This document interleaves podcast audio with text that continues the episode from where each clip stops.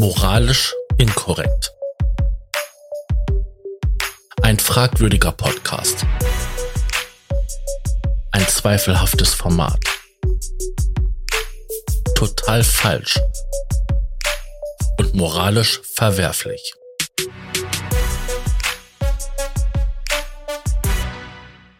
Herzlich willkommen zum Probe-Podcast. Ach, wolltest du jetzt doch einen Probe-Podcast machen? Äh, ich dachte, du hättest das gesagt. So. Nein, ich habe gefragt, ob wir einen Labercast machen wollen. So, wir Ach. reden über Gott und die Welt. Ach so, ein Labercast. Ja. Du kannst es ja, kannst ja hinterher ein Format ausdenken, irgendwo einsortieren. Kannst es auch als Probe-Podcast nehmen. Es kommt darauf an, was wir so für Themen streichen, äh, streifen, streichen Streifen. auch, streichen auch, aber streifen. Streifen. Mhm. Er wurde gestrichen. Ja. Mein Name ist Zlich. Zlich. Ja, Zlich. Herz. Herzlich. Herzlich. Okay. War eine schöne Karlauer, aber keiner hat gelacht. Nee, keiner hat gelacht, nein. Wie geht's deiner Grippe? Boah, die ist voll am Kicken. Was äh, hast du gemacht, dass du eine Grippe hast? Ich habe die. Ja? Ich habe Heiligabend mit meiner Familie verbracht. Ah, der Familienfleischwolf. Also es gibt zwei Möglichkeiten. Entweder war es der Pflegedienst oder ähm, ja, auch möglich, ja. Oder halt äh, meine Familie. Du weißt doch, Kinder im Kindergarten, Kinder in der Grundschule, super gefährliche Killerbakterien. Ja, ich weiß, ich weiß. Mhm. Ich bin auch geschlagen gewesen. Ja, irg irgendwie erwischt das irgendwie jetzt im Augenblick jeden, ne? Mhm. Aber wirklich jeden. Oh. Aber das ist halt, so für mich ist das ein herrlicher Jahresabschluss. Eine Grippe? Eine Grippe. Wieso? Ja, beschissener kann das Jahr doch nicht zu Ende gehen. du meinst, es hat äh, so schlecht angefangen, also du kannst auch schlecht aufhören mit, ja. der, mit der hoffnungsfrohen mhm. Aussicht, dass es nächstes Jahr besser wird. Und ja. da klingelt das Telefon. Ich habe gerade mit meiner Mutter telefoniert. Warte, ich mach mal Pause. Das Leben. Das Leben. 42. Das Universum und der ganze Rest. 42, genau. Ähm, für die Zuhörer, meine Mutter fragte mich, ob mir der Kalender, den sie mir heute mitgebracht hatte, gefallen hat. Und die Antwort ist ja. Und ob er in die Ecke passt. Und ob er in die Ecke passt. ich hatte vor, so einen sehr schmalen, langformatigen ähm, Kalender dort hängen mit Katzenmotiven. Und jetzt habe ich einen, ähm, der, sagen wir mal, ein Drittel länger ist, aber mindestens dreimal so breit. Mit ähm, Kosmos-Motive. Aus dem Verlag Kosmos oder? Nee, ähm, aus dem Weltraum. Aus dem Weltraum. Ja, so interstellaren Nebel und sowas. Das sind jetzt aber keine echten Fotos, oder? Doch, das sind halt Prints. Von von Hubble. Von Hubble und hast du nicht gesehen. Den, kann, den kenne ich nicht, den hast du nicht gesehen. Welche, was ist denn das für ein, für ein Fernrohr, wollte ich schon sagen. Die haben doch da jetzt was Neues hochgeschossen, ne? Mhm. Wie hieß denn das? Wie heißt denn das Teil? Oh Gott. So ein Riesenapparat. Ja, du fragst mich, aber das ist ja dieses Mal kein optisches Instrument. Nee, so. der macht irgendwie Gamma Ray. Gamma Ray. Ja, aber das könnte ein cooler Bandname sein übrigens, Gamma Ray. Die haben doch im letzten Zeitraum doch einige Sachen hochgeschossen, die verschiedene Sachen machen. Zumindest behaupten sie das. James Webb Weltraumteleskop. Ja, genau. Das ist das. Genau, das es soll die Frühzeit des Universums erforschen. Das funktioniert aber, glaube ich, nur, wenn man davon ausgeht, dass wir äh, alle durch, also das Universum durch einen Urknall entstanden ist. Mhm. Da gibt es ja ein paar Hinweise. Aber das drauf. ist ja nur eine Theorie. Es aber, gibt ein paar Hinweise darauf, aber mhm. es gibt auch so gewisse Sachen, die man sich da nicht erklären kann. Ne? Also in guten alten Analogzeiten vom Fernsehen und Rundfunk da gab es ja dieses schöne Rauschen. Ameisenfußball auf dem Fernseher. Oder halt dieses Sch ja, im Radio. Und dieses geile Testbild. Ja, aber. Weißt du noch? Genau. Aber dieses äh, Hintergrundrauschen, was ja von Urknall zurückgeblieben sein soll, was aus jeder Richtung konstant gleich, gleiches Level hat, also die gleiche Lautstärke, ähm, soll der Überbleibsel sein vom ähm, Urknall. Und das hört, ja, aber das, das, aber das, das hört behaupten man. Sie, aber ja. den Beweis dafür, den haben Sie noch nicht angetreten. Sie wissen gar nicht, ob das wirklich so ist.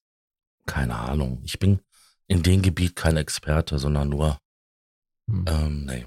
ist immer sehr viel Theorie. Also ich habe gelesen, ich habe mal einen Vortrag gesehen auf unserem beliebten Kanal, der sich äh, Meine Tube nennt. Nee, Ja. Deine Tube heißt der Laden, ne? YouTube. Deine Tube. Deine Tube. Oder, oder, oder wie übersetzt man das? Du Tube? Hey, du Tube. Ganz eindeutscht. Ähm, also, deine Röhre, dich Röhre, Mhm. hatte mal so ein geiles Video von einer Professorin, einer Doktorin der Physik, der Astrophysik, die darüber erzählt hat, dass die Wissenschaft, die Physik in einer, ähm, obwohl sie es nicht so gerne mag, hat sie gesagt, aber sie äh, hat es halt so genannt, dass die Physik in einer Krise steckt. Die Teilchenphysik. Weil es Okay. seit, weil es seit den, ich sag mal so, seit den 50er Jahren ungefähr keine neuen bahnbrechenden Entwicklungen mehr gibt. Es werden alle Theorien, die jetzt diskutiert werden seit der Zeit, sind alle so ähm, da, also abschließend sozusagen aufgestellt worden und ähm, das großartige ähm, CERN, das große, Ja, was ist das? Teilchenbeschleuniger. LHC, Very Large Hadron äh, Colli- Collider. Had- Hadron Collider. Ja, Von dem hatten sie sich ja versprochen, dass das Ding irgendwie so ein paar von diesen Theorien, die aufgestellt wurden, aber da, dieses Z-Teilchen, nicht Z nicht, dieses Higgs-Teilchen haben sie doch gefunden. äh, das Higgs-Boson, ja, Ja. aber sie haben es gefunden, aber nicht so, wie sie es erwartet haben. Das hat irgendwie nicht so die Eigenschaften, die sie sich da ausgerechnet hatten. Und ähm, im Prinzip geht's ja um, geht's ja in der Teilchenphysik darum, eine einheitliche Feldtheorie aufzustellen. Da haben ja, das ist ja sozusagen, äh, Ja, wie sagt man, das Einhorn. Und sie haben es halt nicht hinbekommen bisher. das Problem ist ja, also man muss ja einmal unterscheiden, die Physik der unseren sichtbaren Welt, also der des Makrokosmos und äh, die Physik von den ganz kleinen Sachen, die unterscheiden sich. Also die äh, Regeln, die quasi in unserer sichtbaren Welt herrschen, gibt es nicht in den ganz kleinen. Ja, ganz genau. Die Und- einheitliche Feldtheorie soll genau diese Makro- und Mikrokosmos äh, Gesetze, Mäßigkeiten halt miteinander vereinen. Genau. Und das haben sie bisher nicht hinbekommen. Und sie sagt, dass eins der Kernprobleme in, dabei in der Teilchenphysik ist, dass die, dass die ganzen Professoren, äh, beziehungsweise die ganzen Wissenschaftler, die in diesem Feld arbeiten, dass die nach Schönheit streben und Hm. total ignorieren, ganz dogmatisch ignorieren, dass es möglicherweise auch eine hässliche Lösung geben könnte. Und deswegen tritt das Ganze auf der Stelle, sagt sie. Und sie hat das auch so an, an so ein paar sehr interessanten Beispielen ausgeführt. Aber warum, als, warum reden wir da jetzt eigentlich drüber? Wie kommen wir denn da drauf? Wir fingen doch an mit deinem Kalender. Genau. Aber ähm, um kurz nochmal bei dem Thema zu bleiben. Kennst du dich gut mit Star Trek aus? äh, naja, so halbwegs. So ein bisschen. Auf jeden ich, Fall. Ich weiß, ich weiß, was ein, äh, ähm, ich weiß, was ein, äh, äh, äh, äh, sag schon. Warpantrieb. Ähm, ja, nee, die haben ja noch was anderes. Die benutzen, was benutzen sie? Äh, Ja. Oh Gott. Ja, die Star haben- Trek Technologie. äh, Star Trek Technologie ist Ich hatte Transporter. das früher mal so geil drauf. Ich konnte das auswendig alles. Ja, die haben den Transporter, die haben den äh, Replikator. Ja, nee, die haben was ganz Geiles. Weiß jede, in jeder, in jeder Folge wird darüber geredet. Ja, nee, wir müssen die hm, Eindämmungsfelder haben sie auf jeden Fall überall. Wir Mhm. müssen das Eindämmungsfeld für, für bla bla bla verstärken. Ja, egal. Äh, was wolltest du mich fragen? In irgendeiner Folge von einer von diesen ähm, erweiterten Serien, ich glaube, das, das war Voyager, ähm, spricht ein ehemaliger, ehemaliges Borg-Kollektivmitglied. Ich glaube, die heißt Seven of Nine. Seven of Nine. Ja. Der, feucht, der feuchte Traum eines jeden Trekkies. Ähm, darüber, dass die Borg verrückt danach waren, diese Supersymmetrie zu finden und das vermutet haben in so ein C60-Molekül, was dann quasi wie so ein Fußball, also diese Struktur, du weißt ja, ein Fußball ist halt zusammengesetzt aus Sechsecke und Fünfecke. Ja. Und wenn du die ganzen Knoten mal durchzählst, dann kommst du auf 60. Ja. So, und dieses Molekül sah ja quasi genauso aus, also so ein Kohlenstoff-60-Molekül. Und das hatte super besondere Eigenschaften und wäre besonders schön für die Borg. Und da musste ich gerade so dran denken, wie du gesagt hattest, halt diese schöne Lösung, diese schöne ähm, Physik. Auf diese verzweifelte naja, die, Suche die, die, die, diese, die, diese ganzen Wissenschaftler, die, diese ganzen Teilchenphysiker, die haben sich halt, die haben irgendwie sich selber so ein, so ein, so ein äh, das zieht sich so durch die Generation dieser äh, Teilchenphysiker durch. Die haben sich irgendwie dieses Dogma auferlegt, dass das Universum, dass es dafür äh, äh, mathematisch eine einfache, aber schöne Lösung geben müsste. Und danach suchen sie die ganze Zeit und finden es halt nicht, ne? Ja, vielleicht sind einfach die Ansätze falsch. Das ist genau das, was ich meine. Äh, ne? Also wenn man äh, sich solche Dogmen von vornherein auferlegt, dann glaube ich, dann errichtet man sich selber irgendwie äh, Scheuklappen und will dann bestimmte Sachen einfach nicht sehen. Ja, das ist so wie, äh, du kannst das im Prinzip so auf alles irgendwie äh, ja. aufsetzen, so, ne? Also auf alle Themen, die es halt irgendwie so aktuell so umtriebig sind. Ob das nun, äh, ja, also politisch äh, brisante Themen sind, die aktuell so stattfinden. Es gibt, es gibt doch keine politisch brisanten Themen. Nein, nein, gibt's nicht, ne? Ja. Die letzten zwei Jahre. Und wenn, dann dürften wir nicht drüber reden. Die letzten zwei Jahre waren doch einfach nur ein Riss in der Matrix. Ja, du darfst selbst sowas wie, wie äh, äh, selbst solche Themen, solche, ich sag jetzt mal solche ähm, Themen wie Evolutionstheorie, ne? Wir reden hier wieder über Theorien oder wie Urknalltheorie, mhm. darfst du nicht in Frage stellen, weil dann bist du ja schon sofort in einer komisch riechenden Ecke abgestellt von ja, manchen Leuten. Es gibt ja tatsächlich Leute, die haben ja aufgrund von Bibelstudium ganz explizit ausgerechnet, wie alt die Erde ist. Und dann sind sie auf so Zahlen gekommen wie 6300 Jahre und so. Aber dann frage ich mich immer, ja. wie erklärt man sich denn dann, dass man halt äh, Versteinerungen und so weiter findet, die halt wesentlich älter sind? Ja, ganz genau. Und, und zwar nach der C16-Methode gemessen. Nee, wie heißt die? Ich habe die Methode vergessen. Das ist so, aber, da wird irgendwie Kohlenstoffatome gezielt. Oder, ja, genau, da wird äh, ein, ein Kohlenstoff. C60? Ist das die? Ja, das ist ein, nein, ist ein, ich weiß jetzt nicht, welches Isotop das ist vom Kohlenstoff, aber das hat eine konstante Zerfallsrate. Und alles ähm, je älter etwas ist, umso weniger ist von diesem Kohlenstoff halt da. Na, Halbwertszeit, hallo. C14 heißt oder das. C14. Die Radio, Radiokarbon-Datierung. Äh, genau, aber das ist halt, hauptsächlich geht es darum, man misst, wie viel C14 noch da ist, um zu, zu wissen, wie alt etwas ist. Ja. Und ähm, ja, also die sagen ja aus, dass es halt sehr alt ist. Also manchmal sind ja die Fossilien schon mehrere Millionen Jahre alt. Äh, wir schweifen ab. Also mir ging's mir, mir ging's ja äh, eigentlich darum zu sagen, dass du kannst einfach bestimmte Themen kannst du nicht heutzutage, äh, zumindest jetzt in unseren westlichen Gefilden, kannst du einfach nicht mehr oder kann, kannst du konntest du eigentlich, glaube ich, sogar noch nie so richtig diskutieren, weil bei vielen Menschen da irgendwie Mauern im Kopf errichtet sind und und Denkdogmen und Denkschemata Schemata vorgegeben wurden durch Ausbildung, Schule, Studium, Beruf, was auch immer, äh, soziales Umfeld. Ähm, es gibt zum Beispiel auf Netflix, ganz aktuell, gibt es eine, eine, eine Doku-Reihe.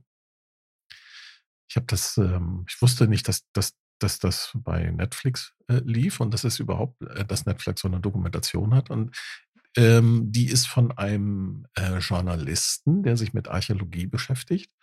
Äh, hier so wie in unserem deutschsprachigen Raum der Erich von Däniken, ne, der Schweizer. Ja. Der mit seiner, äh, wie nennt nennt er das, Astroarchäologie? Ne, der hat Oh, ja die These nee, Prä- aufgestellt, Prähistor Prä- Präastronomie? Nee. Ja, irgendwie sowas, aber der verwendet die, die Vorsilbe Prä, die ja, das steht für vor. Ja, also er hat ja die halt, er hat halt die These aufgestellt, dass wir äh, schon mal Besuch hatten aus dem Weltraum. Genau, und das halt bei den ähm, Maya und also äh, bei den Maya-Pyramiden und ähm, bei Genau, den Ägyptern ist- immer wieder der Hinweise ist- darauf sind. Genau, und er ist so in den 70ern, 80ern Jahren ist er durch die, durchs ZDF getingelt, hat da ganz viele, hat sogar eine, eine, eine ich glaube, eine monatliche Sendung gehabt im Wechsel mit aus Forschung und Technik. Ich habe den Namen vergessen. Und ist zwischendurch halt immer wieder angefeindet worden und dann haben sie ihn irgendwann aus dem Programm genommen. Man kann jetzt von dem Mann halten, was man will. Ich habe ihn jetzt neulich mal wieder im Interview gesehen auf YouTube, auf der DoTube.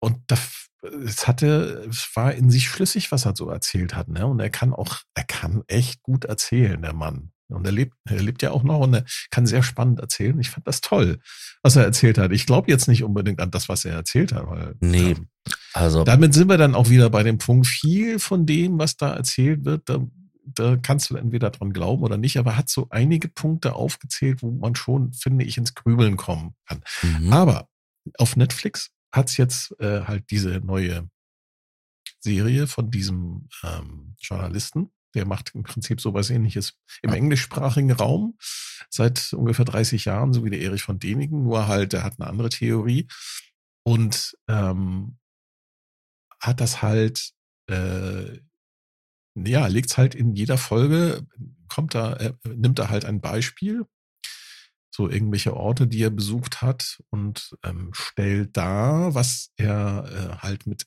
Hilfe von Wissenschaftlern, von die eben keine Archäologen sind, dann alles so rausgefunden hat. Und dann fängt er an, so ein bisschen zu interpretieren und erzählt dann auch so ein bisschen die Fakten. Und äh, die Wissenschaftscommunity, vor allem die archäologische Wissenschaftscommunity, hat einen Shitstorm losgetreten jetzt gegen diesen Mann, Mhm. und gegen Netflix, weil sie diese Serie im Programm haben. Und gerade weil das jetzt gerade so viel äh, Sturm im Wasserglas erzeugt, habe ich mir mal da äh, eine Folge von angeschaut. Ich fand das gar nicht so uninteressant, was er da so erzählt. Seine Theorie ist nämlich, der hat in Indonesien ähm, einen, äh, einen Ort besucht, einen Berg, der angeblich natürlichen Ursprungs sein sollte. Ja. Archäologen. Mhm. Die Serie heißt, ähm, halt mich fest, wie heißt sie denn noch? Verdammt. Dingsbums Apocalypse. Archaeological Apocalypse? Irgendwie sowas.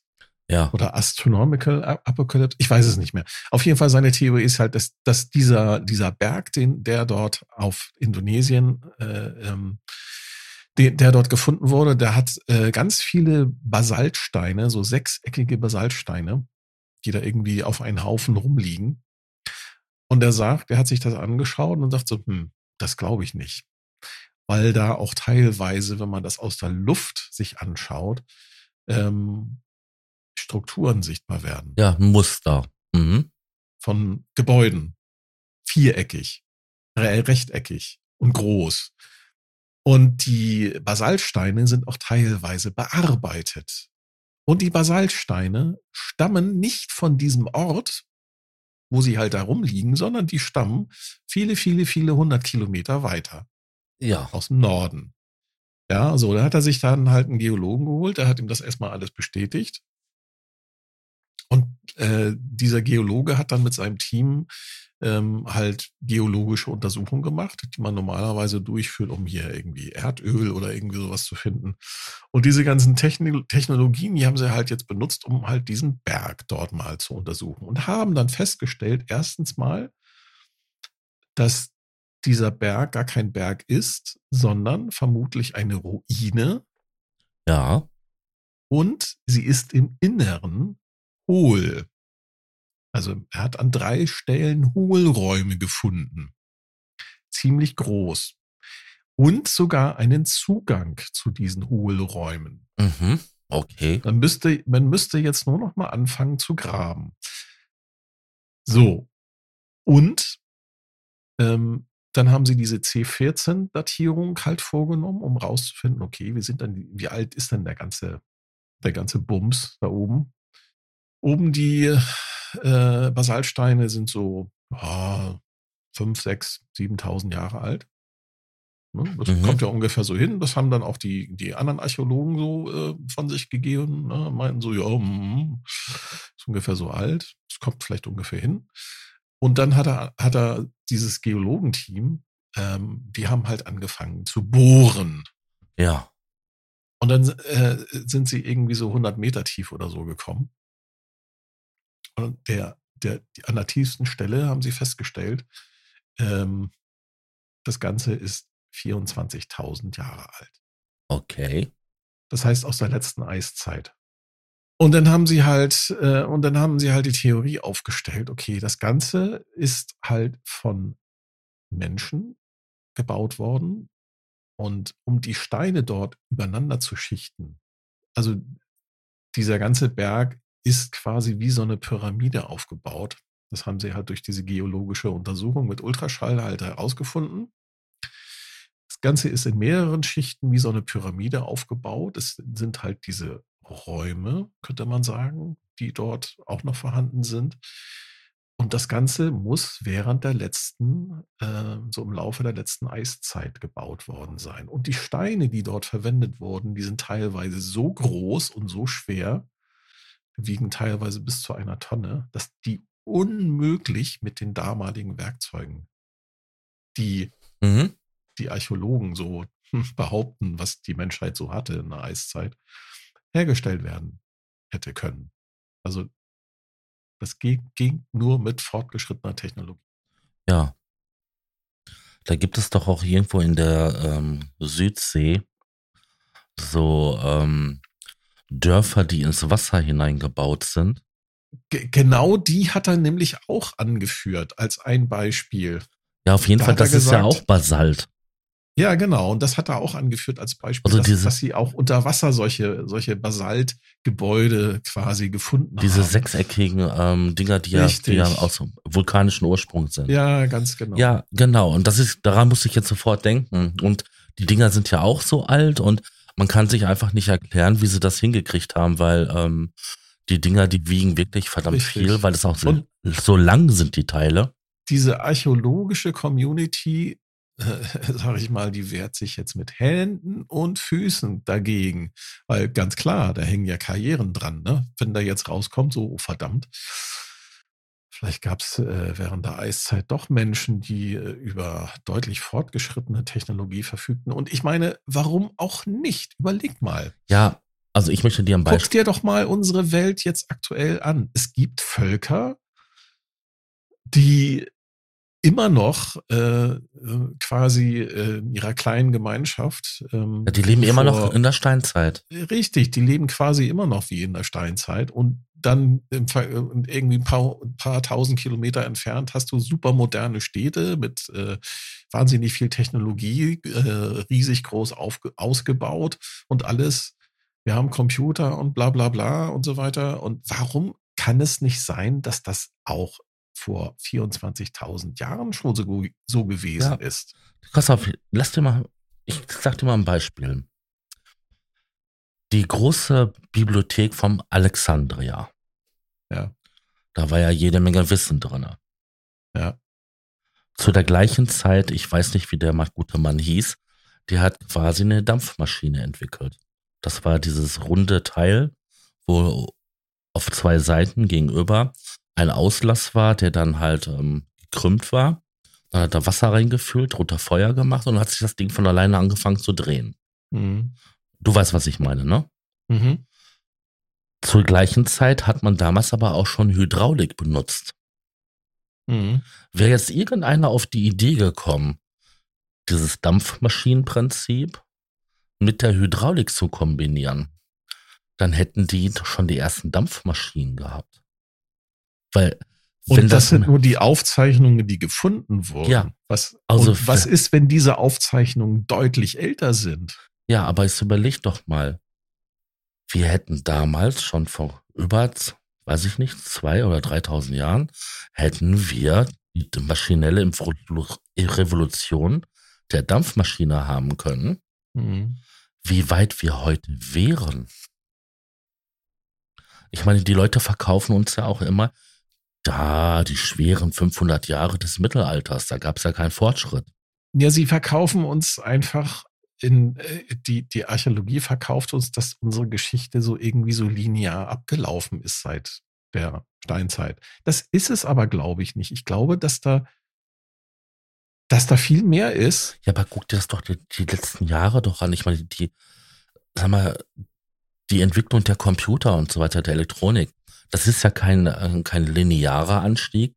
Das ist ja was Leistungsfähigkeit, was ähm, ähm, Effizienz angeht. Das ist alles exponentiell, diese Kurven. Und ja. warum soll das ähm, früher linear gewesen sein? Und sagen wir mal irgendwie Anfang der 50er, ist es dann halt exponentiell geworden? Nee. Es gab immer mal wieder so Auf und Abs bei der Entwicklung. Ja, ja, und, und, vor allen Dingen auch zu Zeiten, wo dann halt ähm, durch schwere Epidemien ähm, zwei Drittel der Bevölkerung ausgerottet wurden. Zum einen das und zum anderen, du, du sprachst die, äh, diese große äh, Bibliothek von Alexandria an. Das Ding ist ja mal niedergebrannt. Ja, genau. So, und, und es, das, das war nicht die einzige Bibliothek. Es gab noch viele andere Bibliotheken, ja, aber das waren ja immer, auch komischerweise niedergebrannt worden. Das sind aber immer wieder so Rückschläge.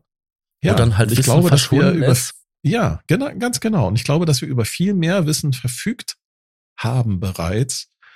Und zwar nicht nur im technischen Bereich, ich glaube auch im spirituellen Bereich und dass da ganz viel verloren gegangen ist. Ja. Oder auch viel davon immer noch unter Verschluss ist. Ja, überleg doch mal, wie die Kirche, also vor allen Dingen auch die katholische Kirche, ähm, da durchgerannt ist ähm, und sämtliche Naturreligionen und so weiter verboten haben äh, ver verfolgt haben und so weiter. Ja, warum wohl? Ich meine, man kann jetzt davon denken und halten, was man will. Manche sagen, das ist Humbug und so, aber der Mensch ist nicht nur Körper oder so.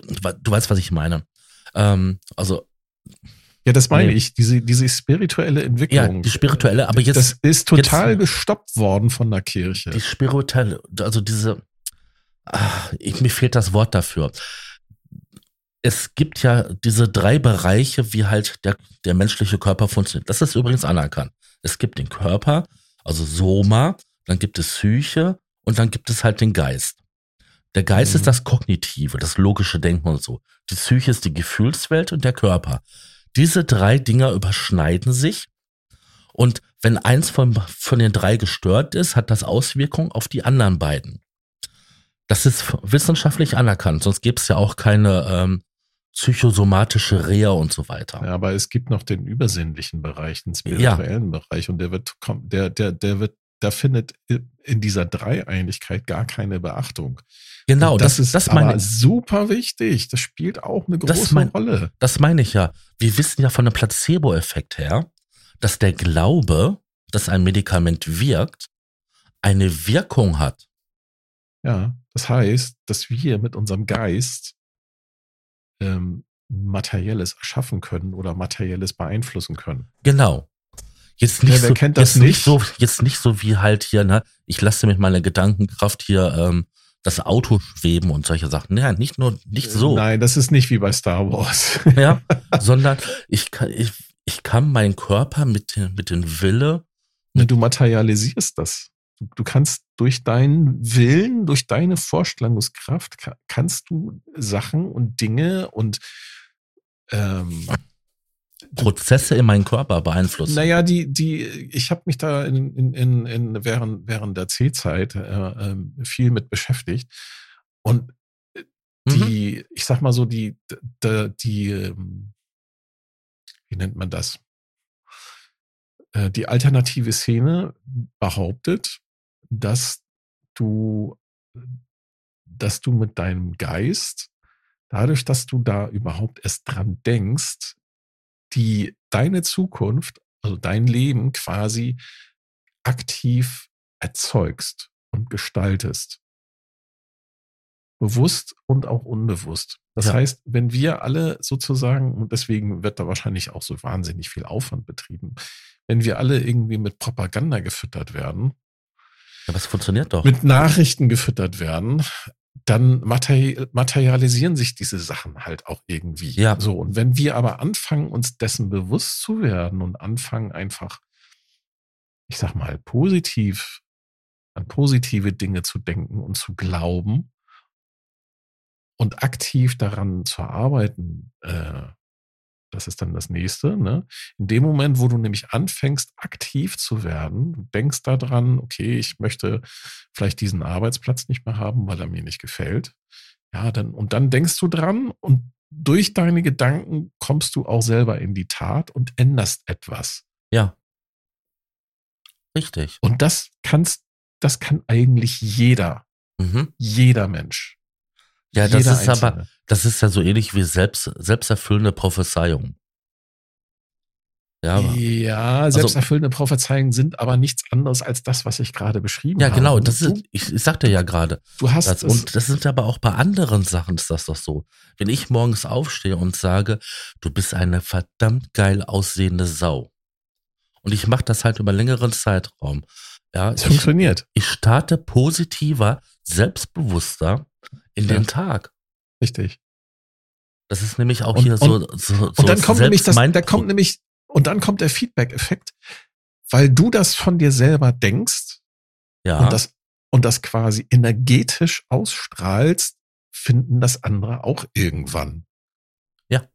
Ja, genau. Und, und sp- spiegeln dir das quasi wieder zurück, ne, durch was auch immer, ne, kleine Geschenke oder Komplimente oder einfach, indem sie dich toll finden, ja. Mhm. Und das verstärkt wiederum bei dir das Ganze. Das ist genau das, was ich meine. Und das ist genau das, was, was versucht wird, immer wieder von, von anderer Seite, warum das auch immer passiert, das wird versucht auszunutzen. Ob das nun die Werbung ist zum Beispiel oder ob das die Politik ist, die das versuchen für sich diese, diese, ich sag, ich nenne es jetzt mal diese Fähigkeit, für sich zu kapern und einzusetzen und zu missbrauchen. Ja, da gibt es zwar auch Untersuchungen drüber.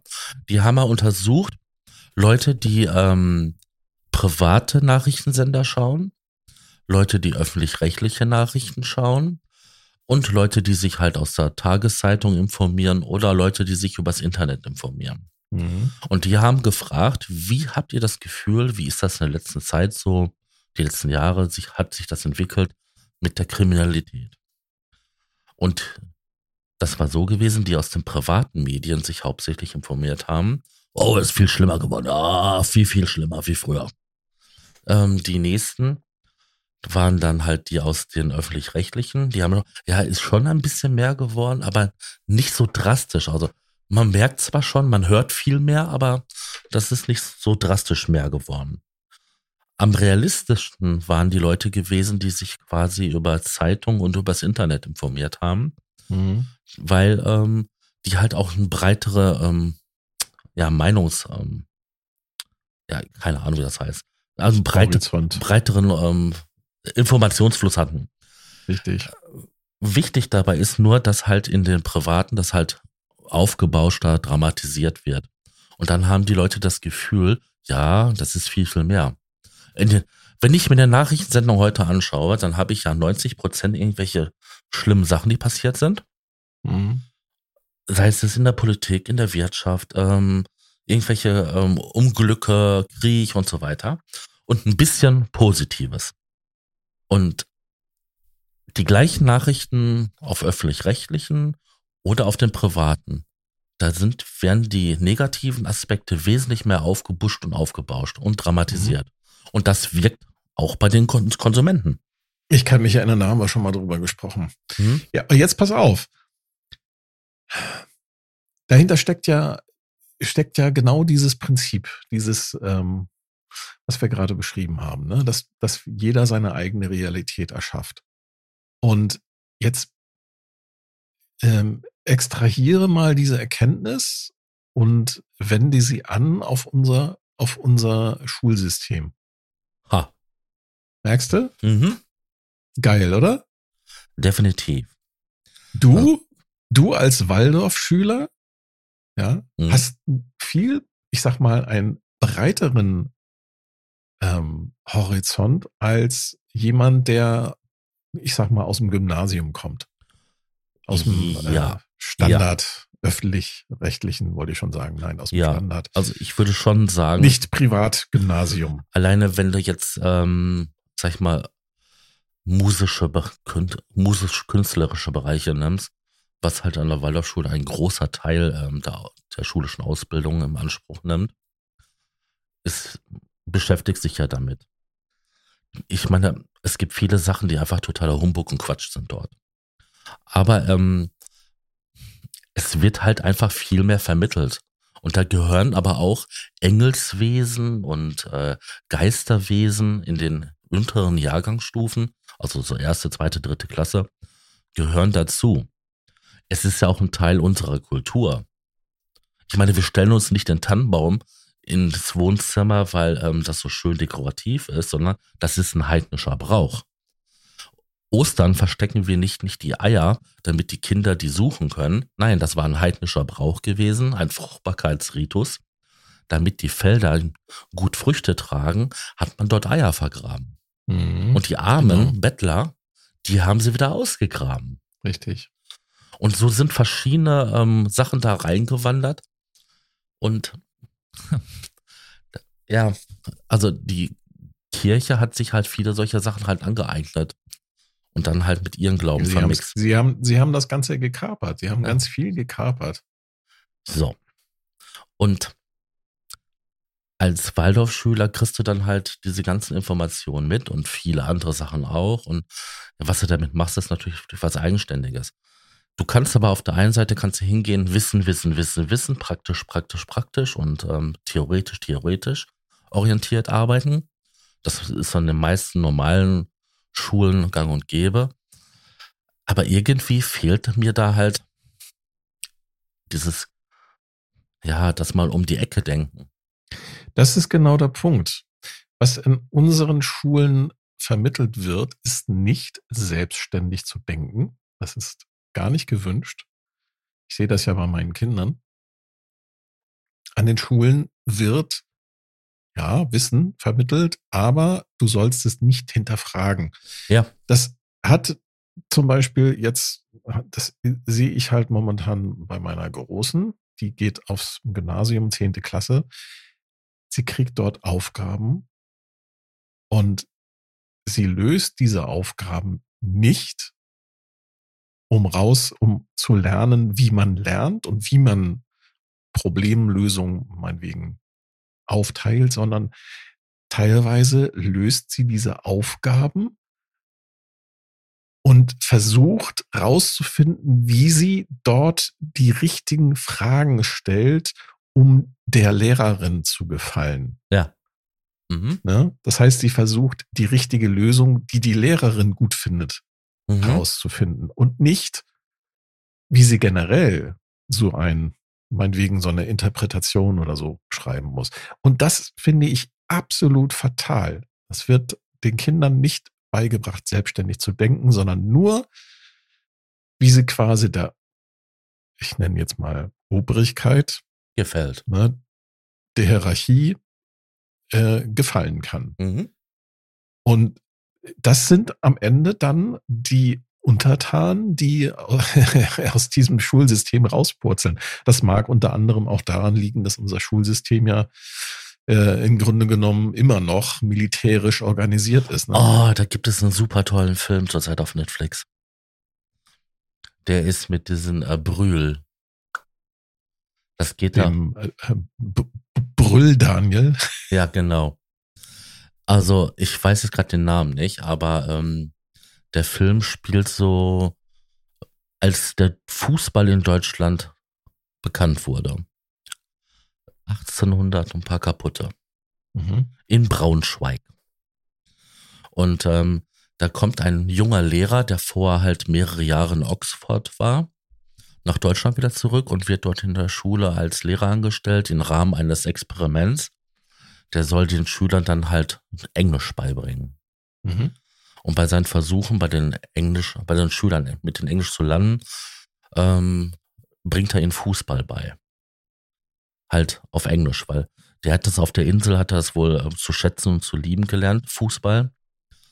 Und ähm, ja, nachdem dann halt die Jungs den Spaß und die Freude an dem Spiel entdeckt haben und auch dann halt den Zugang zur Sprache gefunden haben, verbietet man das natürlich, weil es ein undeutsches Spiel ist und barbarisch und weil die Engländer ja sowieso total unterentwickelt sind und sie fressen ja rohes Fleisch und so weiter. Mit einer Minzsoße ähm, verbietet man das und dann treffen sie sich halt in den Hinterhalt und da merkt man ganz genau so, ne, dieses militärische, äh, mit Drill, mit Strafe.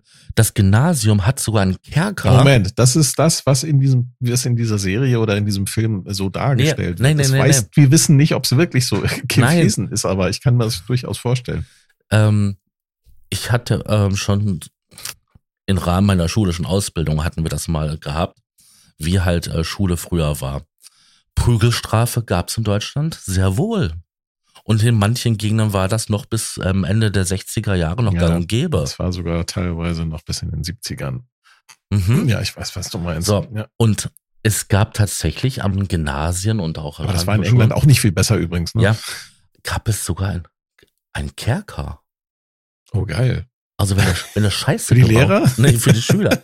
Wenn du Scheiße oh, gebaut hast, wurdest du unten im Keller im Verlies Ja, eingesperrt. krass. Ja, das ist, Ja. das, das ist genau das. Und so ist das Schulsystem, äh, ist es aufgebaut. Und jetzt unbedingt Waldorf, ähm, die Ja, ja. Waldorfschulen Na, nein. Ich sind jetzt nicht, sind jetzt nicht unbedingt äh, ähm, der Ausweg aus dem Ganzen, aber es Nein. ist mal ein komplett anderer Ansatz. Ne? es gibt gewesen. in, es gibt in ähm, Waldrop eine Schule, die hat quasi so, es ist eine ähm, Ganztag, Ganztagsschule und Gesamtschule. Die haben quasi so einen Würfel genommen und Mixbecher, haben da halt beide Schulsysteme reingepackt. Das klassische Staat, staatliche Schulsystem und das Waldorf-System haben das einmal umgerührt und haben sich die besten Sachen davon rausgepickt. Und das ist wirklich was Gutes. Also die haben auch dieses freie Denken und dann auch so freie Unterrichtsstunden, wo die dann halt ähm, selbst organisiert äh, was machen können. Ähm, ich denk- denke, sowas ist ein Weg. Weil du musst auch Leute haben, die mal um die Ecke denken können. Selbstständig um die Ecke. Ich erlebe das so oft in meinem Leben, wenn ich auf Leute treffe, die nicht mehr in der Lage sind, selbstständig etwas zu hinterfragen. Ich habe dir doch von diesen Livestreams erzählt, die meine Freundin und ich machen auf TikTok. Ja. Meine Freundin hat dort ein Patientenhemd an, über ein T-Shirt. Mhm. Hinter ihr sieht man einen Mini-Backofen und eine Mikrowelle im Ausschnitt. Und dann hat sie halt noch einen, einen, einen Hut aus Aluminiumfolie auf. Mit einem rosa Knopf, so quasi auf der Stirn. Was meinst du, was ist die häufigste und was ist die zweithäufigste Frage? Keine Ahnung. Die häufigste ist, was hast du da auf dem Kopf? Und die zweithäufigste ist, bist du im Krankenhaus? Wer sind die Zuschauer? Also sagen wir mal, zu 70 Prozent sind es halt ähm, unter 20-Jährige. Na, So. alles klar. Die Blagen, Entschuldigung, dass ich dieses Wort verwende, sind nicht mehr in der Lage, selbstständig zu denken. Ich stelle mir immer Ja. vor, wenn die so Netflix oder YouTube oder so gucken, die schreien den Monitor an, den Fernseher. Warum hast du das an? Warum lebst du in so einer komischen Zeit? Wenn sie sich da irgendwie so einen Ritterfilm angucken und so. Warum muss man sowas hinterfragen? Warum kann man einfach nicht nur die Show genießen? Das erinnert mich daran, ich hatte vor ein paar Jahren, hatte ich mal eine Freundin, das ist bestimmt schon 20, 25 Jahre her. Und ich habe mit ihr, äh, kennst du Magnum? Ja, kenne ich, Ich habe mit ihr Magnum geguckt, die Serie. Ja, Und dann ist Magnum äh, da äh, in seinen roten, geilen Ferrari gesprungen, um. der Tessarossa. Ein, nein, das ist kein Testarossa. Nein? Nein. Ich frage mich nicht, welches Modell das war, aber es war kein Testarossa. Das Testarossa ist erst später gekommen. Egal. Also er ist halt in diesen geilen roten Ferrari gesprungen, um seine Freundin da irgendwie zu beschützen, die gerade von irgendwelchen Bösewichtern verfolgt wird. Und er hat das gerade rausgefunden. Mhm. Und dann fragt mich meine damalige Freundin, Hä, wieso nimmt, wieso nimmt er dann nicht einfach ein Handy und ruft die an? Ja. So, hallo, 80er Jahre, da gab's sowas nicht. Nein. höchstens Autotelefon und das hat sein Ferrari nicht. Ich habe gerade nachgeguckt, welcher Ferrari das ist. Das ja? ist ein 1978er Ferrari 308 GTS. Ah, ja, der sieht so geil aus. Die haben ja Magnum übrigens neu verfilmt, ne? Und 1980 ist er umgestiegen auf den GTSI. Ja. Ja, das sieht schön aus. Auto. Ich habe den als Modell gehabt. Die haben den, die, die haben, Magnum haben sie jetzt neu verfilmt. Nein. Doch, gibt's auf Amazon Prime. Äh, Magnum PI heißt die Serie jetzt. Die haben sie gedreht. Wann haben sie die gedreht? 2018. Mhm. Und da fährt er ein, kein Testarossa, da hat er auch eine Weile diesen 1978er Ferrari. Und dann fährt er einen so einen schwarzen, so einen schwarzen Ferrari. Langweilig. Ich dachte so, boah. Und was ich am schlimmsten finde, Higgins ist eine Frau. Nein. Doch. Wie traurig ist das denn? Was ist deine Lieblingsszene aus Magnum? Boah, boah, oh, kann ich gar nicht sagen. Darf ich? Lieblings, darf ich? Meinst du jetzt so ganz spontan? Ja, darf ich, darf ich, darf ich? Zeus, Apollo, Fass. Jungs, was? Zeus, Apollo, Fass. Meine Lieblingsszene ist, wo der äh, Higgins so eine, so eine Brücke baut vom River Kwai, weil irgendwie zu Ehren eines irgendeinen Kommandanten und wie Magnum dann später so den River Kwai Marsch pfeift und da so kleine äh, Sprengladung anbringt. So kleine Sprengladung anbringt und wie Higgins sich dann in seinen Stuhl setzt, fliegt ihm dann dieses Modell um die Ohren. Aber ich finde das so geil, wie er so.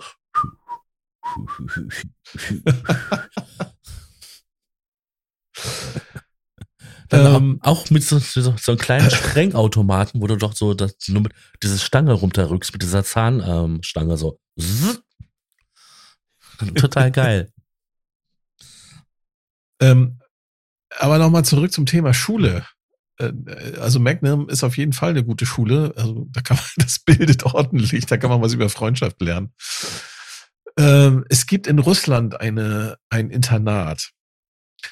Äh, das ist die, äh, die, das ist eine Schule, die von Mikhail Petrovich Schettinin gegründet worden. Hast du das jetzt ähm, abgelesen? Ja, habe ich abgelesen. Ich, äh, und zwar bei der sogenannten Chetinin-Pädagogik. Das hat sich also Anfang des 21. Jahrhunderts entwickelt. 1994 ist die Schule gegründet worden. Ähm, äh, bei dieser Schulform handelt es sich um eine Experimentalschule mit Internatcharakter in äh, Russland. Mhm in einem Dorf. Der Grundgedanke ist ein universelles Weltbild. Der Unterricht ist ganz anders gestaltet, als wir es gewohnt sind. Der Mensch steht hierbei im Mittelpunkt. Mhm. Hallo? Was ist denn bei uns im Mittelpunkt? Ja, was ist bei uns der Mittelpunkt? Ja, wir nicht, ganz offensichtlich. Wie geil ist das denn? Das, und das, das ist so krank, dass das so, dass das als revolutionär und als ganz anders bezeichnet wird. Dabei müsste das doch eigentlich selbstverständlich sein, dass ja. der Mensch im Mittelpunkt steht. Und zwar nicht nur in der Schule, hallo, sondern auch im, im Gesundheitswesen, äh, im Berufsleben und eigentlich überall. Und das ist das Kranke. Das ist nämlich das nicht. Es ist überhaupt nicht Nein. auf unserer Welt so da aktuell. Hast du, da hast du was total falsch verstanden. Ach. Er, erzähl mal. Im Mittelpunkt, Erklär mir mal die Welt. Im Mittelpunkt unserer Welt steht der schlöde Ja. Mammon. Das Moneten. glaube ich nicht. Ich glaube nicht, dass der Mammon im Vordergrund steht, weil, Moneten. Nee, das, glaube ich spielt gar keine Rolle, sondern äh, Guck ich glaube im Mittelpunkt steht, dass wir, das, das, äh, ich glaube, es geht um Macht. ja, aber Das Geld, ist doch alles auf Macht äh, Geld, ausgelegt, ist, oder? Geld ist auch Macht. Mit Geld kann ich mir Leute kaufen. Mit ja, aber kann Geld ist nur ein Meinungen- Mittel. Ja, klar. Du, du kannst ja, es gibt ja gut, gutes Geld, schlechtes Geld. Also Ja, aber Geld ist Macht. Ich kann mir mit ein angenehm, angenehmes Leben machen. Ich kann mir damit aber auch politische Meinungen und so weiter kaufen. Ich kann mir sogar Ämter kaufen. Ähm, mit Geld geht ganz viel. Ja, es geht nicht. Ich, ich glaube nicht, dass es. aber dass es schau dir- das wird, ja, aber das ist ja das, was uns das System immer erzählt. Ja, ja, ihr, seid, ihr seid geizig oder äh, ihr Ja. seid gierig und es geht nur ums Geld. Nein, das glaube ich nicht. Ich glaube, das ist nicht. Das wird uns erzählt. Das ist ein, ein, ein Dogma, was uns, was uns erzählt wird, was, was die Ja, Medien uns erzählen. Ne, dieser sozialistische Gedanke, Geld, die Wurzel allen Übels, das glaube ich einfach nicht. Nein. Ich glaube, dass es nicht darum geht, sondern es geht darum, dass der Mensch nicht in den Mittelpunkt gestellt wird. Das ist das Problem. Ja, aber nehmt euch jetzt zum Beispiel unser Gesundheitswesen. Das ist deswegen so ein Zustand, wie es ist, weil da auch jede Menge Geld gemacht wird. Ja, Und weil es auf, äh, weil es in den 90er Jahren, Ja, ne, dank der Grünen, die jetzt gerade wieder die, die Regierung hier stellen, dank der Grünen unter anderem und der SPD, Ja, die ganzen städtischen Häuser und alles- so weiter ist alles privatisiert Richtig. worden. Genau, ist das alles auf betriebswirtschaftliche Konformität und Wirtschaftlichkeit äh, umgestellt worden. Ganz genau. Und da geht es nur noch um Geld. Das heißt aber nicht, dass es vorher dann besser war. Nein, nicht unbedingt, aber da spielte Geld keine Rolle. Richtig. Ja? Aber der Mensch war Aber- immer im Mittelpunkt. Aber ich gebe dir recht, weil der Kommunismus oder Sozialismus funktioniert nicht, weil der Mensch an sich korrupt ist. Das ist wieder so ein Dogma. Wo hast du das Nein. denn schon wieder her? Nein, ich erzähle Wer dir. wo kommt das her? Warum ist der Mensch korrupt? Wer behauptet denn sowas? Ich glaube das nicht. Nein, das korrupt ist jetzt ein böses Wort dafür. Ja. Aber wir werden erstmal als super egoistische Wesen geboren. Das kannst du sehen. Nein. Doch, das kannst- Nein. Das kannst du an Nein, deinen das Kindern ich sehen. nicht. Nein, das kannst du an deinen Kindern sehen. Pass auf, ich gebe dir ein Beispiel. Ich habe zwei Neffen. Die sind so ungefähr zwei Jahre auseinander. So ganz grob. Der eine ist jetzt ungefähr sechseinhalb. Da wird alles geteilt, gerecht. Muss immer alles halbe halbe sein. Hundertprozentig. Wenn der nicht noch eine, eine Mikrowaage auspacken würde und alles bis auf ein Mikrogramm genau teilen würde, wäre, ne? Sein Bruder ist zwei und der teilt erst, wenn er satt ist. Warum ist das so? Es ist ja wichtig, dass der Kleine erstmal dafür sorgt, dass er genug bekommt für seine Entwicklung und fürs Wachstum und so weiter. Und dann kann er es abgeben. Da gibt Ja, es aber das ist ein gesunder, normaler Egoismus. ja, aber der Mensch wird da erstmal, ne, das ist, das steckt in uns drinne. Ja, aber das Wenn- hat doch nichts mit korrupt zu tun. Das ist Selbsterhaltung. Das Ja. ist ein ganz natürlicher Prozess. Das ist ein Selbsterhaltungstrieb. Ja, aber es ist erstmal an sich denken. Und wenn ich korrupt bin, denke ich auch erstmal an Ja, aber du kannst einem, das kann man einem Kind nicht vorwerfen, dass, nein, nein, dass, nein, dass nein, das nein, Kind nein. einen Selbsterhaltungstrieb Nein, hat und du nicht verstehst- seinem Bruder was abgeben. Du verstehst ich mich, verstehe das gerade nicht. nein, du verstehst mich da falsch. Das ist ja nur ein Bildnis, dass es in uns tief drin sitzt. Erstmal, erstmal an uns zu denken. Ja, aber äh, Ja, pass auf. Du würdest doch auch jetzt in einer Notfallsituation und so weiter auch erstmal an, an deine Familie, an dich denken.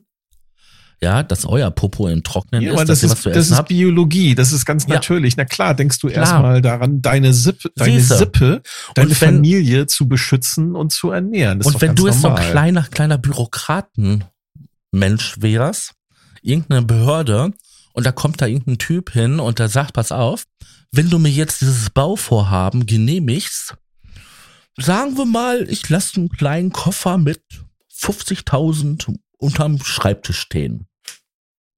Und du würdest sagen, oh, meine zwei Kinder, die müssen noch hier noch auf die Schule, teures Internat, ah, Ja, dann ist die, der Gedanke, dass man vielleicht diesen Koffer annimmt und dieses Bauvorhaben zu unterschreiben, nicht ganz so abwegig. Hm, ja, okay. Ja? Kann ich verstehen. Interessant. Ja. Also, das ist aber jetzt weit weg von dem Kind, ja, aber, das du als erstes Beispiel genannt ja, hast. Ja, aber das, das wollte ich ja nur als Beispiel nehmen, um halt zu zeigen, dass das halt etwas ist, was tief in uns drinne ist. Ja, das hängt. Äh, ja, korrupt ist halt ein böses Wort, weil es so negativ Moment, besetzt ist. Moment, Moment, Moment, Moment, Moment, Moment, nicht so schnell. Also, Punkt eins. Ich behaupte, wenn dieser Mensch, der jetzt diesen Koffer angenommen hat, ähm, anders aufgewachsen wäre und anders erzogen worden wäre, mhm. dann wäre er für dieses Geldgeschenk ähm, nicht empfänglich, weil er ganz andere Wertvorstellungen äh, mitgegeben hätte. Er hätte, mhm. ich, ich nenne das einfach mal, er hätte eine andere Programmierung als ja. Mensch, weißt du? Eine andere Prägung. Weil er, weil er, eine komplett ja, genau, andere eine, Prägung. Eine, eine, komplett andere Prägung. Er ist nicht darauf, mhm. äh, er ist nicht dazu erzogen worden, dass es, ähm, äh, dass Geld wichtig ist, sondern er ist, meinetwegen, er ist tatsächlich zu einem Menschen erzogen worden, der andere Menschen in den Mittelpunkt stellt und der, ähm, dem es wichtig ist, dass zum Beispiel bestimmte Bauvorhaben eben nicht umgesetzt werden, weil sie möglicherweise die Umwelt zerstören, die wiederum wichtig ist mhm. für ganz viele andere Menschen. Mhm. Ja. Und wenn er dann sozusagen dann äh, dieses Geld annehmen würde, dann ist er sich bewusst, was die Auswirkung ist, weil er es gelernt hat ja. zu verstehen und das und darauf auch zu achten. Und er hat vielleicht sogar diese Feinfühligkeit, vielen Menschen geht das ja ab, aber ungefähr 20 Prozent der Bevölkerung sind, sind äh, hochsensibel. Die können sowas auch spüren. Mhm. Ja, vielen Menschen wird das, wird diese Hochsensibilität auch aberzogen, ne? Stell dich nicht so an. Richtig. Ne? Indianer kennt keinen Schmerz. Du hast, du hast genau, du, du hast Migräne, stell dich nicht so an, du kannst trotzdem arbeiten gehen. Ne? So mhm. läuft das ja heutzutage. Aber wenn das mal so als Voraussetzung, wenn es das alles in, in der Form halt nicht gäbe, dann gäbe es auch keine Korruption. Richtig. Es gäbe vielleicht die Versuche, Korruption äh, mhm oder, oder Menschen zu korrumpieren, die gäbe es, glaube ich, weiterhin, weil äh, wissen wir ja alle, Psychopathen gibt's immer und überall. Mhm. Die musst du dann nämlich, das ist nämlich, das wäre das nächste, dass man nicht nur das Schulsystem ändern muss, äh, sondern du müsstest auch anfangen, Psychopathen einfach auszusortieren und zu isolieren. Dass die nicht an Stellen sitzen, wo sie Schaden anrichten können. Und dann hättest du keine Korruption. Ja. Es gibt, ich hatte jetzt, das ist aber schon wirklich ein bisschen länger her, das ist so vier, fünf Jahre her, habe ich einen sehr guten ähm, Aufsatz gelesen gehabt an der Psychologin, die genau diese Prozesse halt in der Entwicklung und auch später dann äh, beschrieben hat. Mir fallen jetzt die Fachbegriffe nicht dafür ein. Aber wir erleben im Laufe unserer Entwicklung vom Kleinkind, also vom Säugling zum Kleinkind, zum ähm, Jugendlichen und so, verschiedene Stadien, wo wir, ähm, wo wir verschiedene Prioritäten dafür haben, dass alle gerecht behandelt werden. Mhm. Und ähm, das ist einmal diese Entwicklungspsychologie. Aber dann gibt es natürlich auch noch die Gesellschaft, ähm, das Genetische, das sind, spielen verschiedene Rollen, wie man sich da entwickelt. Ideal wäre es, wenn wir halt diese verschiedenen Phasen, also vom Egoisten zum Alter, boah, keine Ahnung, wie das heißt, zu jemand, der halt auf absolute Gleichheit und so weiter besteht, durchlaufen, damit wir später im Erwachsenenleben halt differenzieren können, wo ist eine gesunde Portion Egoismus wichtig? Und wo ist halt das gleichmäßige, gerechte Verteilen wichtig um das halt halt zu wissen, also äh, gefühlsmäßig zu wissen, wo es wichtig ist und wo es halt weniger wichtig ist. Und da, da setzen wir halt bei dem Punkt an, den du sagtest. Es gibt halt Menschen, du hast es Psychopathen genannt, da fallen mir jede Menge Beispiele ein, da gibt es jede Menge Leute, worauf das passt, ähm, die scheren sich einen Dreck darum. Denen ist das sowas von Schnutz, Piep, egal. Ja. Die werden dann zum Beispiel Gesundheitsminister oder Außenminister oder Kanzler oder Diese Leute werden manchmal extremst erfolgreich. Geschäftsführer, was auch immer. Ja. Die sind natürlich extrem erfolgreich, weil sie ähm, soziale Chamäleons sind. Können sich jeder Situation Mhm. anpassen, weil ihnen das alles scheißegal ist. Richtig.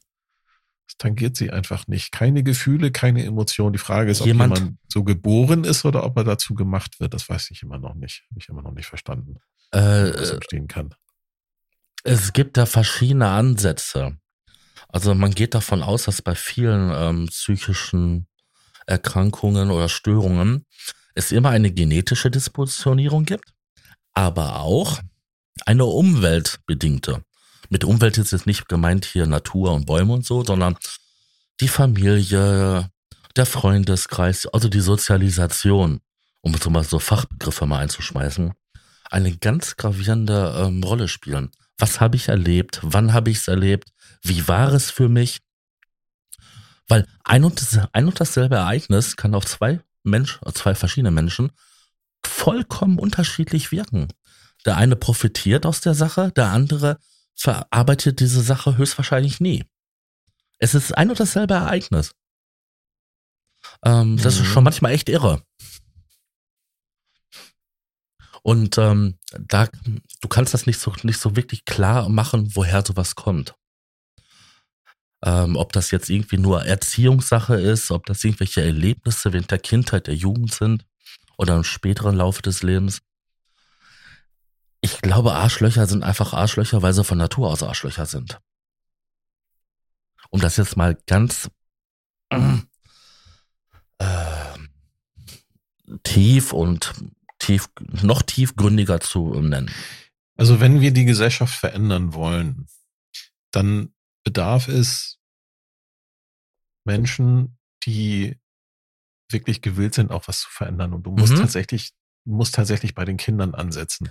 Das Blöde an der Sache. das Schulsystem müssen wir verändern. Wenn Das- wir überhaupt irgendwas in diesem, ich sag, ich sag jetzt mal in unserem Land hier etwas verändern wollen. Das Blöde ist ja, ich stimme da voll und ganz mit dir überein. Wir müssen was verändern, wir müssen was an der Gleichgültigkeit, an den krankhaften Egoismus ähm, ändern. Aber es werden immer halt diese bösen Menschen, Psychopathen, wie auch immer sie nennen magst, die wird es immer geben. Ähm, innere wie äußere. Und man muss leider sich diesen Leuten widersetzen. Ja, momentan haben sie hier das Sagen in diesem Land. Ja, Muss aber man ganz deutlich sagen. du musst dich halt leider di- diesen Leuten widersetzen. Und ähm, sei es jetzt halt, weil du dann eine andere Regierung wählst. Nee, du, du musst dich nicht widersetzen, sondern Nein. ich überlebe, ich überlebe aktuell in diesen, ich sag mal, in, in, in dieser Welt. Ja, aber das ist, das ist für mich einfach nur eine gemachte Welt. Das ist nicht, das ist nicht die, die wahre Welt, sondern diese Welt, die hier in diesem Land gemacht ist, da überlebe ich, indem ich äh, mich einfach angepasst habe. Ja, und das ist aber die auch- ganze Scheiße mitmache. Und das tut Das tun ist- ganz viele Menschen. das ist du? aber auch eine, eine, eine Sache, Sache, sich der Sache zu widersetzen. Du hast dich angepasst. Ne? Möglichst wenig Probleme. Ja, um zu überleben. Um zu das, überleben. Es machen halt viele Ja. Menschen. Und es gibt Nee, aber auch meinte- Menschen. Ja, Lass mich mal Gedankenzugang zu Ende führen. Ähm, ich meinte nicht, nicht vor wegen dahin gehen, einsperren, wegsperren, erschießen oder sonst was, sondern man muss sich halt gegen Psychopathen wehren. Jetzt nehmen wir mal halt, Putin fällt in Deutschland ein. Dann muss Deutschland sich gegen Putin, gegen den Russen wählen, wehren. Weil, ne? Lass uns nicht über Geopolitik sprechen. Nein, nein, nein. Lass uns mal Nein, das über weiß- das- konkrete Beispiele. Nein, das weiß Ne- nehmen wir mal die, nehmen wir mal die, die schwarz gekleideten Arschlöcher von der Antifa, die sich hier in den Straßen rumlungern Ja. und die zum Beispiel 2017 hier beim G20-Gipfel Hamburg Mhm. in, in Schutt und Asche gelegt Genau. haben. Gegen solche So, Leute muss Das sind für mich Psychopathen. Können. Ja, was willst du denn da machen? Ja. Knüppel nehmen und draufhauen? Ne? Ich weiß es nicht. Ich mache auch keine Lösungsvorschläge. Ich sag ja nur, gegen sowas muss man sich wehren können. Das verhindert natürlich sämtliche Bemühungen einer altanaistischen Gesellschaft, in der alles gleichmäßig verteilt wird und alle, wir haben uns ne, alle lieb und halt so weiter. Weißt du, das ist das Problem nämlich. Ähm, es wird immer jemanden geben, der neidisch auf etwas ist, was der andere hat, der eifersüchtig ist, ähm, der gegen das System spielt. Ja, du, Egal, ja, du, du bewegst dich wieder in Dogmen. Nein, du bewegst dich wieder. Ist, doch, das sind Denkdogmen. Nee, du, du kannst. Du sagst, du stellst jetzt die These auf, dass es immer so sein wird. Das glaube ich nicht. Ich glaube, wenn wir wirklich anfangen, an, an, an unsere Schulsystem zu verändern und anders mit unseren Kindern ja, umzugehen. Das wird vielleicht bei 99,9999 und wer weiß wie viel Periode Prozent funktionieren, dass das halt ein freieres Denken, ein offenere Weltbild ist und so weiter. Aber es wird immer irgendwo das eine Arschloch dabei sein, was querschießt. Weil dann das Querschießen so geil ist. Wenn wir jetzt so eine künstliche. Das, das, das wissen wir nicht. Das, wenn wir so eine das spekulierst du jetzt. Nee. Wir haben ja noch nicht mal angefangen, unser, unser Schulsystem überhaupt nur annähernd zu verändern. Das wird ja momentan, wird zwar verändert, aber eher zum sozialistischen hin. Ja? Zum kommunistischen. Es gibt ein super Video zurzeit auf YouTube, auf, auf deine äh, Röhre. Ähm, auf du Röhre. auf du Röhre. Ähm, das ist von 100 Sekunden Physik. Und da geht es darum, um halt Wahrscheinlichkeiten und den Fehler, den es dahinter gibt. Es gibt nämlich ähm, ein Phänomen, ach Gott, den Namen weiß ich jetzt nicht mehr. Ich fand das Video aber ziemlich geil die Ausgangssituation ist so, da 1913 oder so, Roulette-Tisch, da ist 20 Mal hintereinander eine schwarze Zahl gefallen. Am Roulette-Tisch. Mhm. Die Wahrscheinlichkeit, dass das jetzt nochmal passiert, ist 1 zu 200, 2 Millionen bla bla bla bla. Ja, also das ist äh, eine 2 hoch 21. Kannst du Taschenrechner nehmen, kannst ausrechnen, wie hoch die Wahrscheinlichkeit ist dass die nächste Zahl wieder eine, eine schwarzes Feld ist. Jetzt haben, ja, okay. jetzt haben die Leute natürlich angefangen dagegen zu wetten, dass die nächste Zahl eine rote Zahl ist. Okay. Rate mal, was passiert ist. Es ist eine rote Zahl geworden. Nein, es ist eine schwarze Zahl geworden. Okay. Das ist auch das 22. Mal und das 23. Mal passiert. 2 hoch 23 ist schon, schon eine abarsch, abartig hohe Zahl. Die Wahrscheinlichkeit ist so gering. Die Sache, was die Leute alle vergessen ist, die denken ja, wenn so oft jetzt etwas passiert ist, dann muss doch jetzt mal was anderes passieren. Mhm. Wenn ich krank bin, werde ich irgendwann mal wieder gesund. Die Wahrscheinlichkeit dafür, Wahrscheinlichkeit dafür steht sehr gut. Wenn das Wetter heute schlecht ist und morgen schlecht ist, die Wahrscheinlichkeit, dass es übermorgen wieder besser ist, verdammt hoch. Das sind verbundene Wahrscheinlichkeiten. Das Roulette-Spiel ist eine losgelöste Wahrscheinlichkeit, eine nicht verbundene Wahrscheinlichkeit. Jedes Mal, wenn ähm, das Spiel gestartet wird, ist die Wahrscheinlichkeit, dass das Feld schwarz oder rot wird, bei 50-50. Jedes Mal. Egal wie um, ab, unabhängig davor, welche Farbe vorher war. Es ist immer 50 Prozent. Mhm. Deswegen, die Leute glauben immer, dass es so eine ausgleichende Gerechtigkeit irgendwie gibt. Wenn mir heute, das andere Beispiel war gewesen, mir ist gestern schon einer ans Auto gefahren, dann wird mir heute nicht noch mal einer ans Auto fahren. Ja, gut, okay. ja. Die Chancen dafür sind auch äh, wahrscheinlich genauso groß. Die sind genauso, genauso hoch, klein. genauso hoch oder genauso die klein. Verändern sich, die verändern ja. sich dadurch nicht. Genau. Nein, das, das ist, ist, richtig. Wie beim Roulette. Konstant. Die Wahrscheinlichkeit bleibt konstant. Sie verändert richtig. sich nicht. Aber, Aber die, die, Wahrscheinlichkeit würde sich verändern, wenn, äh, äh, um das jetzt auf, auf das Thema zurückzuziehen, die Wahrscheinlichkeit, äh, dass du ein äh, Arschlochkind kriegst, verringert sich, wenn du grundsätzlich, mhm. und zwar, ich rede jetzt nicht nur davon, das Schulsystem zu verändern, mhm.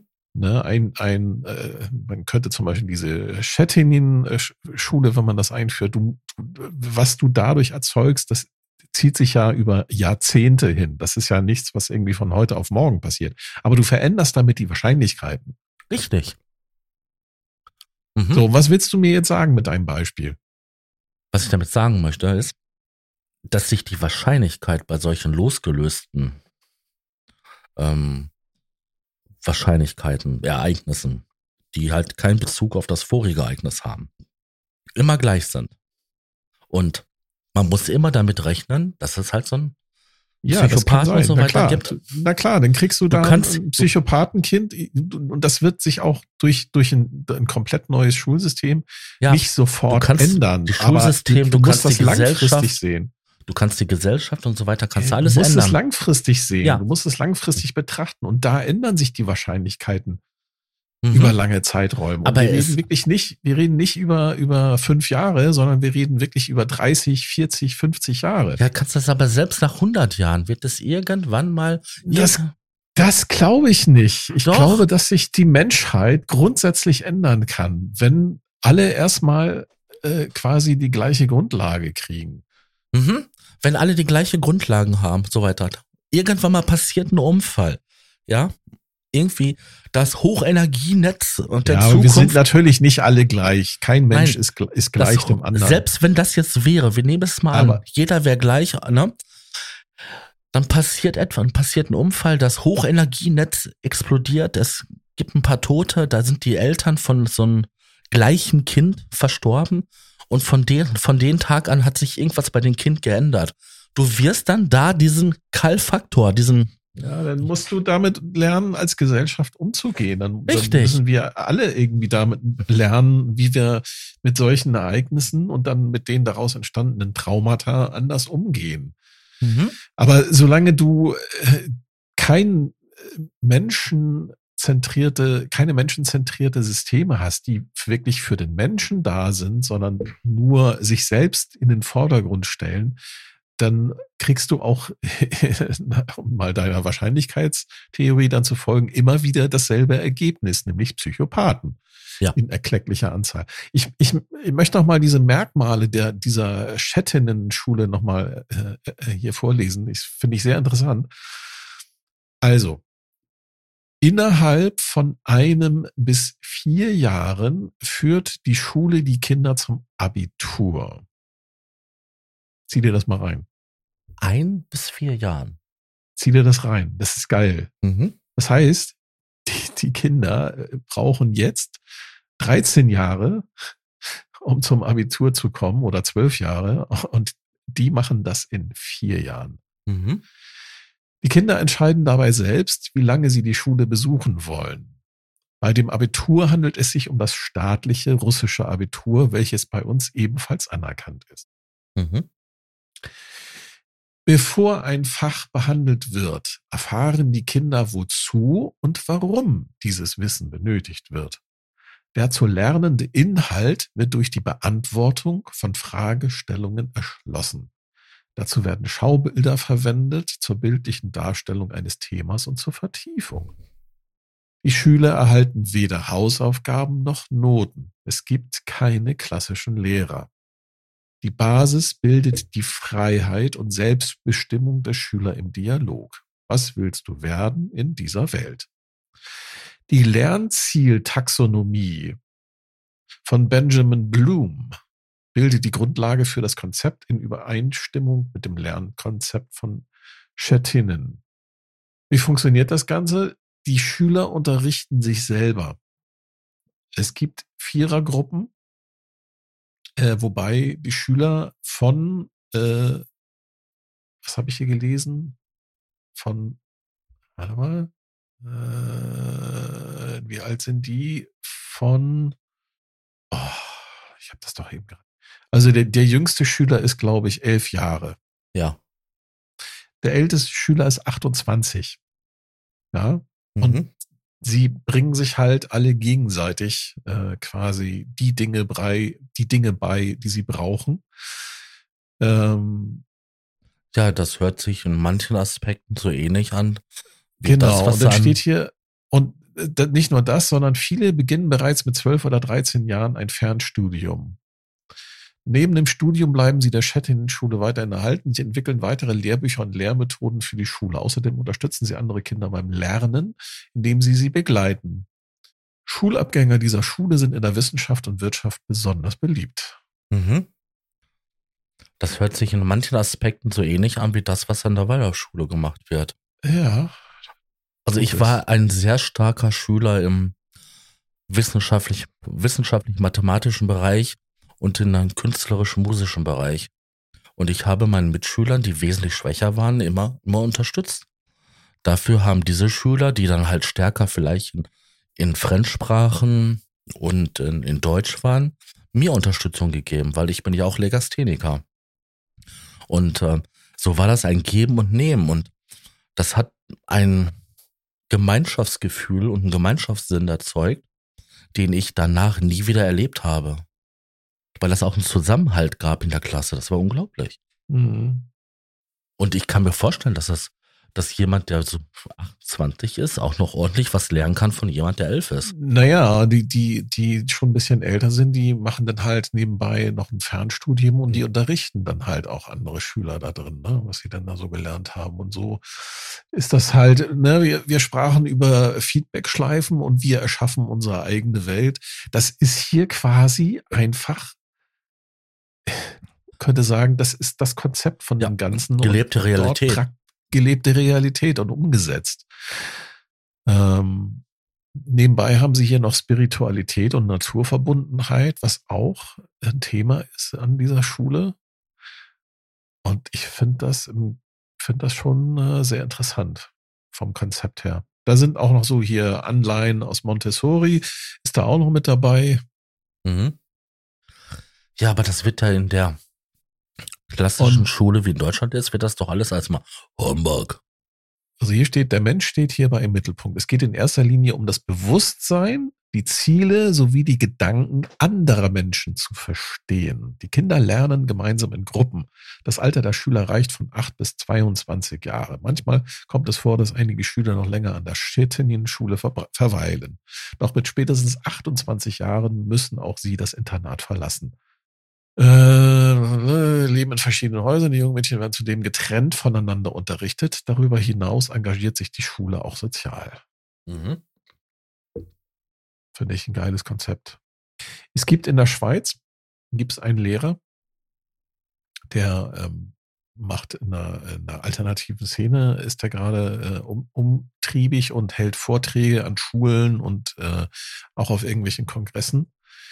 Ähm, der, der, der, bei dem geht das auch so in die Richtung. Ne? Der, ja. der hat, so, hat so ein paar Tricks, äh, erzählt er den Schülern und bringt ihnen so grundlegende Sachen, so Kopfrechnen und sowas, bringt er denen innerhalb kürzester Zeit bei mhm. und erklärt dann auch, wie er das macht und wozu sie das auch brauchen und so weiter. Und das finde ich faszinierend. Also glaube, das, was unser Schulsystem macht, man kann es viel besser machen. Und ich, ich, weiß nicht, warum diese Konzepte sich nicht breitflächig durchsetzen. Ich verstehe es nicht. Ich glaube einfach, dass ähm, wenn man manchmal den Schülern erklären würde, wofür sie es wirklich mal brauchen im späteren Leben, dass das den meisten einleuchten würde, warum man das lernt. Ähm, oder auch, du lernst, äh, wie ich ähm, mit, ähm, wie heißt das nochmal, mit Vektoren ähm, ein, ja, einen Kleiderschrank durch einen Flur bewege. Trigonometrie am ja. Einheitskreis hat ja. meine Tochter gerade in Mathematik. Wozu Super. braucht sie das? Sie weiß es nicht. Ja, dann, sie könnte sie ja mal, sie könnte ja mal Landvermesser werden, dann brauchst du Trigonometrie.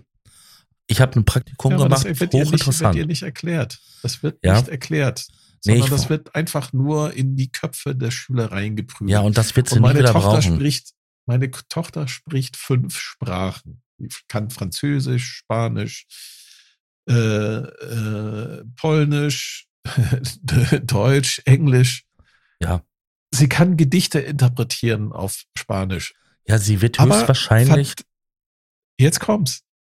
Sie ist nicht in der Lage, selbstständig mal von unserem Zuhause zum Hauptbahnhof zu fahren mit der, mit der U-Bahn. Ja. Da, ich wollte jetzt das ist doch traurig. Ich wollte gerade noch eben den einen Gedanken zu Ende spinnen. Die wird höchstwahrscheinlich, oder sie wird höchstwahrscheinlich, die Trigonometrie in ihrem Leben nie brauchen, weil einfach ihre Interessen in einem ganz anderen Bereich liegen, wenn sie so ähm, sprachlich begabt ist. Die Sache ist, du lernst allen möglichen Scheiß in der Schule. Aber wie ich Steuerformulare ausfühle. Ja, das lernst du nicht. Oder wie ich gegebenenfalls Arbeitslosen. Oder wie die Börse, wie, wie unser Geld funktioniert generell. Das ja, wird genau. dir auch nicht beigebracht. Ja. Nur sehr einseitig. irgendwann mal kommt mal jemand vorbei und sagt, ja, der Krankenversicherung ist ganz wichtig, die macht das und das und das. Kommt alle zu uns, wir sind die Beste. Ja, ganz genau. Aber es wird nie so wirklich mal erklärt, warum, weshalb, wieso. Und da fällt aber auch darunter halt die Tatsache, dass du festgestellt hast, dass deine Tochter nicht in der Lage ist, von dein Haus, wo du wohnst, bis zum Bahnhof zu fahren. Ja. Corona sei Dank. Ja. Ähm, Alltagskompetenzen nennt man sowas. Ja, hat fehlt ihr ganz toll. Und wir, da arbeiten wir gerade ganz viel mit ihr. Und das ist, es ist eine Herausforderung. Weißt du, dass ich meine 16-Jährige dazu überreden, mal einfach in den Supermarkt zu gehen, der mhm. 700 äh, Meter entfernt ist und einfach ein Brot zu kaufen. Ich hatte einen Pflegesohn gehabt, der war 14 Jahre alt. Ich habe in einem Haus gewohnt, da kam eine Straße und genau gegenüber war ein Aldi. Mhm. Meinst du, dieser Junge war in der Lage, in den Aldi zu gehen, alleine, ein Brot zu kaufen aber das, und wieder zurückzukommen? aber das Witzige ist, ich sehe das bei den Nachbarskindern. Wir haben hier auf unserem Stockwerk, ja. äh, auf der anderen Seite vom Flur, da wohnt, wohnt eine alleinerziehende Mama mit ihrem Sohn. Der, der erledigt die Einkäufe für sie. Der ist auch 16. Ja. Da, da, und ich frage mich die ganze Zeit, Mensch, verdammt, was, was mache ich falsch? Es gibt zwei Möglichkeiten für diese, für diese Antwort. Und das sage ich jetzt aus Erfahrung. Ich bin unfähig als Vater. Ich habe versagt. Nein, nein, nein. Es gibt zwei Möglichkeiten für diese Antwort. Und das sage ich jetzt aus Erfahrung als Pflegevater. Das wächst sich. Als Pflegevater und als Kind. Ich war auch mal 16. Entweder kann sie es wirklich nicht oder sie ist strunzenfaul. Ich glaube letzteres. Ich glaube auch, dass es letzteres ist. Es gibt irgendwann mal in der schulischen Entwicklung, Laufbahn, einen Punkt, wo man erkennt, Dummheit kann eine grenzenlose Befreiung oh, sein. Sie ist nicht doof. Nein, nein, nein. Äh, sie ist stell ein dich, Kandidat. Stell dich dumm. Ja, und Du musst, Aber das ist genau der Punkt. Das, das, das, das Schulsystem erzieht kleine Untertanen, ja. die genau wissen, wann sie sich doof stellen müssen, damit sie irgendwas nicht machen müssen. Ich merke das doch bei mir selber auch. In meinem Berufsalltag. Ja, du meinst, wenn der Chef rankommt und sagt, ey, mach mal das. Und du, ah, nee, ja, ah, oh, nee, ich genau, weiß nicht. Möwenmanagement. Ah, Möwenmanagement. Kennst du Möwenmanagement? Hast du schon mal erlebt? Möwenmanagement? Nein. M -m wenn der Chef reinflattert, rumschreit und wieder rausflattert. Ja. Na, aber der kommt da rein. Ich hab da eine Idee. Lass das mal so machen. Und dann kommst du ran. Oh, ich weiß nicht. Ah, da müssen wir erstmal ein neues Ding, Produkt für anschaffen. Nee, das gibt's nicht. Nee, sowas darf ich, sowas darfst du heutzutage nicht bringen als Mitarbeiter. Als, als äh, gut erzogener Mitarbeiter sagst du, ah, Chef, das ist eine Herausforderung. Die nehmen ja, gerne an. Was sollen wir denn dafür liegen lassen, Chef? Ja, Sansei. Eichsanze. Darf ich mich noch tiefer bücken, damit du mich noch mehr kannst? ja. es, es, gibt von es gibt von Deichkind äh, Bück dich so einen hoch. geilen Song Bück dich hoch. Mhm. Das beschreibt eigentlich so ziemlich genau äh, den Berufsalltag in der mhm. in der freien Wirtschaft. Du musst dich einfach nur bücken. Ja, bück dich hoch. Bück je nach Gehalt. Hoch, bück dich hoch. Je nach Gehalt unterschiedlich tief. Das Lied habe ich, oh. das Lied habe ich übrigens gefeiert. Aber das ist ein schönes Schlusswort. Deichkind finde ich geil. Ja, ich auch. Ich, hoch. ich liebe es. Auch hier richtig gutes Zeug finde ich total geil. Richtig gutes Zeug. Der neue, der neue, leider geil. Der neue Katalog von Pearl habe ich gelesen. Richtig gutes Zeug. Der neue Podcast von Herrn Raumwelle und Herrn Notstrom. Richtig gutes Zeug. Leider geil. Ja. Bup, bup, bup, bup. In diesem Lied hat sich keine Zeile gereimt. Leider geil. Und das stimmt. Das, das war die, die beste Zeile in dem ganzen Lied. Weil, weil auch da, da fiel es mir wie Schuppen aus den Haaren. Ich sage, boah, Jungs, ihr seid genial. Ich will ein Kind von euch oder zwei. Ja, die sind super. Ah, ja, schönes Schlusswort, das stimmt. Ich mag diesen starken elektronischen Sound und dann halt diesen Deutschrap. Ich bin sonst kein Fan von Rap, aber die mag ich. Das ist ja gar kein Rap mehr. Ist dir das nicht aufgefallen? Ja, aber es ist schon Jetzt eine machen sie Art. nur noch, das ist, eigentlich ist es nur noch Techno, aber es ist irgendwie scheißegal, weil Deichkind Ja. ist einfach geil. Also, ich find's auch geil. Und die, die leben sich auch total aus. Ich finde das so, ich finde das einfach nur Ja, auch ja, die- krass. die Bühnenshow ist so genial. Das ist wirklich gutes Zeug. Richtig gutes Zeug. Äh, was war das letzte, der letzte Hit von denen? Keine Party. Keine Party. Hast du das Video gesehen? Ja, Ich- natürlich. Also den Schauspieler finde ich sowieso total crazy, ne? Der, also der, der ist ja kein festes Mitglied der Formation, sondern der ist halt nur so Performance-Künstler dort. ja, genau. Ja. Aber wie der die ganze Zeit lang da rumhüpft, ne? Ja. Ey, so geil. Und vor allem mitten, mitten in Frankfurt oder was, wo das war, oder, Das so oder geil. Hamburg, auf der Kreuzung, die Leute hupen, fahren um ihn herum und er bam, bam, bam, hüpft da rum. Es ist so genial. ah, was musst du da geraucht haben, um das mit dir machen zu lassen? Ne? Ja. Ich will keine Party. Ja, genau. Ja, super. So fühle ich mich manchmal, wie er da rumhüpft. So fühle ich mich manchmal wirklich. Manchmal möchte ich auch so rumhüpfen. Ich auch. Einfach Kopfhörer aufsetzen und dann einfach Mhm. die Sau rauslassen. Scheißegal, wer da zuguckt. Genau. In Kann- dem Sinne, Einen schönen guten Abend. guten Abend.